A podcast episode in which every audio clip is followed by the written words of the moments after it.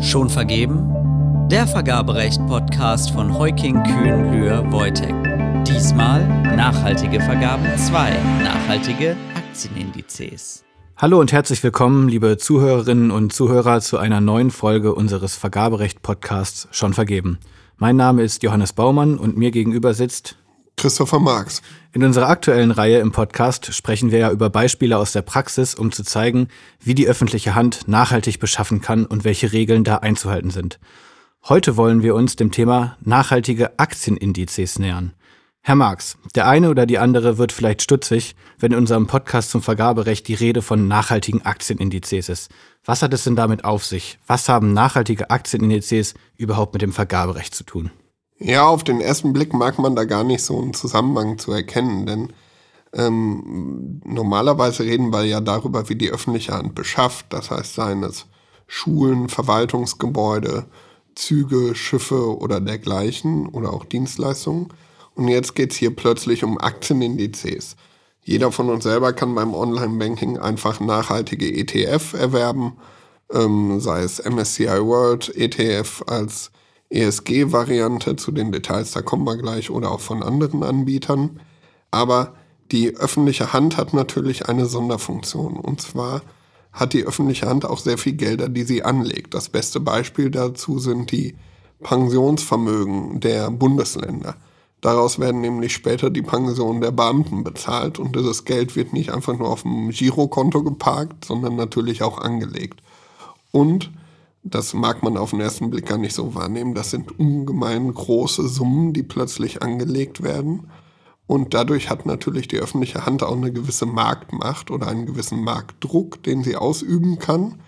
Und dann schließt sich wieder der Kreis zu den normalen Baubeschaffungen und Ähnlichem, dass dort nicht nur auf Nachhaltigkeit geachtet wird, sondern auch durch eine gezielte Investition der Gelder, die man für spätere Pensionsvermögen oder Ähnliches hat, auch dort in Nachhaltigkeit zu investieren, also dort einen weiteren ja, marktbeeinflussenden Punkt zu setzen, um eine höhere Nachhaltigkeit draußen zu erreichen. Verstehe, das heißt, es geht vor allem um die Rentenfonds, die Sie hier ansprechen. Gibt es denn noch weitere öffentliche Auftraggeber darüber hinaus, ähm, die sich mit Nachhaltigkeit ihrer Geldanlagen beschäftigen müssen? also das betrifft nicht nur die Pensionsfonds, das waren jetzt mal die ganz großen Beispiele, weil da natürlich enorme Summen drin stecken. Aber das betrifft auch bis hin zu einzelnen, ja auch öffentlich-rechtlichen Körperschaften, sei es Kommunen oder auch Gesellschaften und Stiftungen öffentlichen Rechts, die teils bereits aufgrund gesetzlicher Vorgaben, aber auch teils aufgrund von einfach internen Vorgaben aus der Verwaltung heraus angehalten sind, ihr Geld nachhaltig anzulegen und nicht nur irgendwie. Zumal man in letzter Zeit auch öfter feststellt, dass eine nachhaltige Anlage nicht unbedingt schlechter performt als eine rein konventionelle Anlage, sondern in weiten Teilen sogar besser. Öffentliche Auftraggeber haben vielleicht manchmal Schwierigkeiten, überhaupt festzulegen, was für sie nachhaltig investieren bedeutet.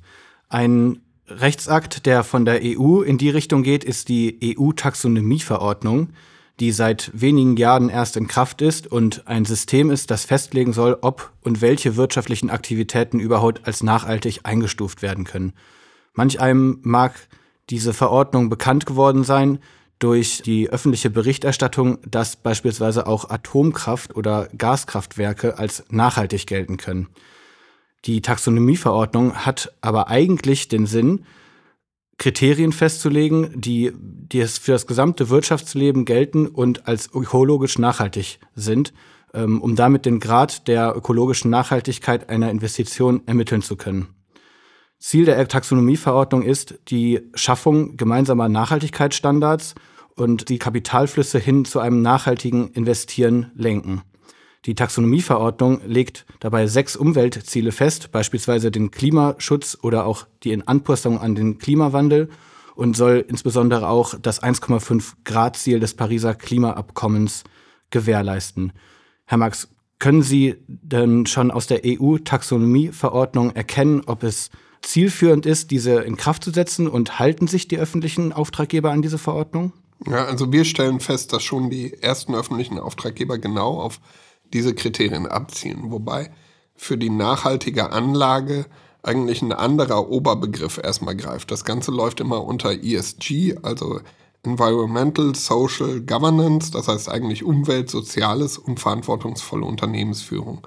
Und die Taxonomieverordnung geht jetzt sehr auf den mm, Umweltpart dieser ESG-Kriterien ein. Und so haben sich auch mehrere öffentliche Auftraggeber zusammengeschlossen, um nachhaltige Aktienindizes auszuschreiben.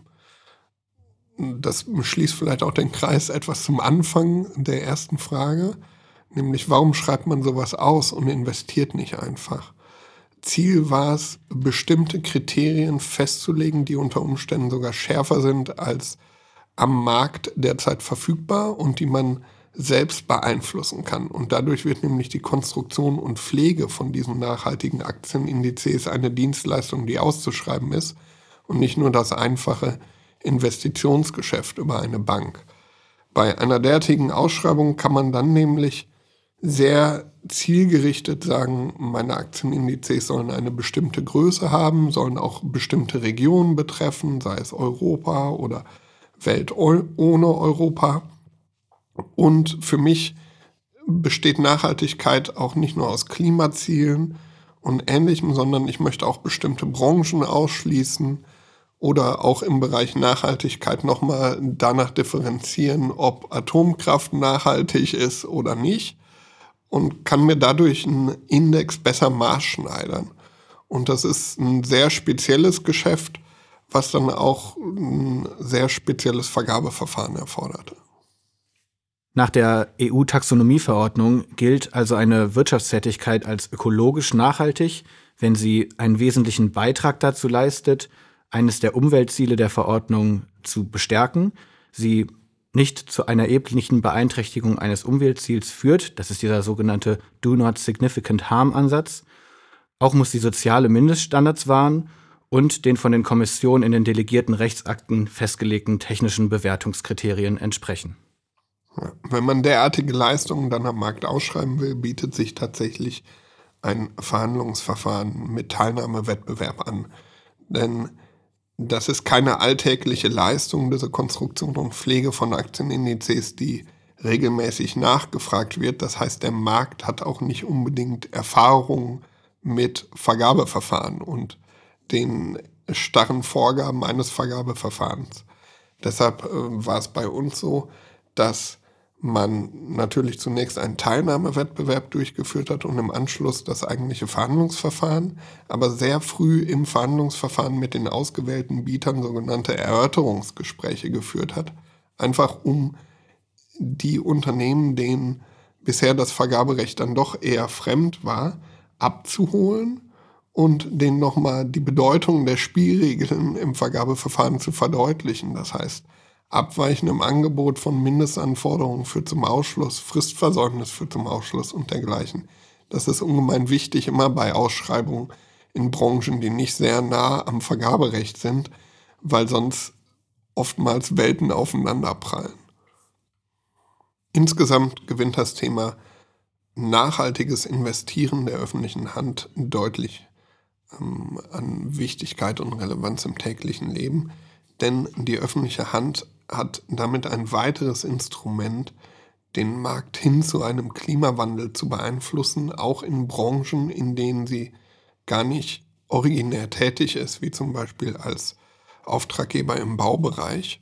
Und dabei muss es auch nicht zwingend immer die große Lösung mit maßgeschneiderten Aktienindizes sein, sondern es können auch einfach erstmal Beratungsleistungen sein, die sich die öffentliche Hand beschafft, um nachhaltige Anlagestrategien zu entwickeln und auch passende Investitionsmöglichkeiten zu finden. Damit kommen wir zum Ende dieser Folge. Wir hoffen, wir konnten Ihnen das Thema nachhaltige Aktienindizes und die Zusammenhänge zum Vergaberecht etwas näher bringen. Möchten Sie weitere Details erfahren, sehen Sie gerne in unserem gerade im Beck Verlag erschienenen Handbuch nach mit dem Namen Nachhaltige Vergaben Green Procurement. Dort finden Sie auch ein Praxisbeispiel zur Investition in nachhaltige Aktienindizes. Für weitere Infos schauen Sie gerne auf unserer Homepage und in unserem Newsletter vorbei. Alle Infos hierzu finden Sie in den Show Notes. Machen Sie es gut und bis zur nächsten Folge. Bis zum nächsten Mal.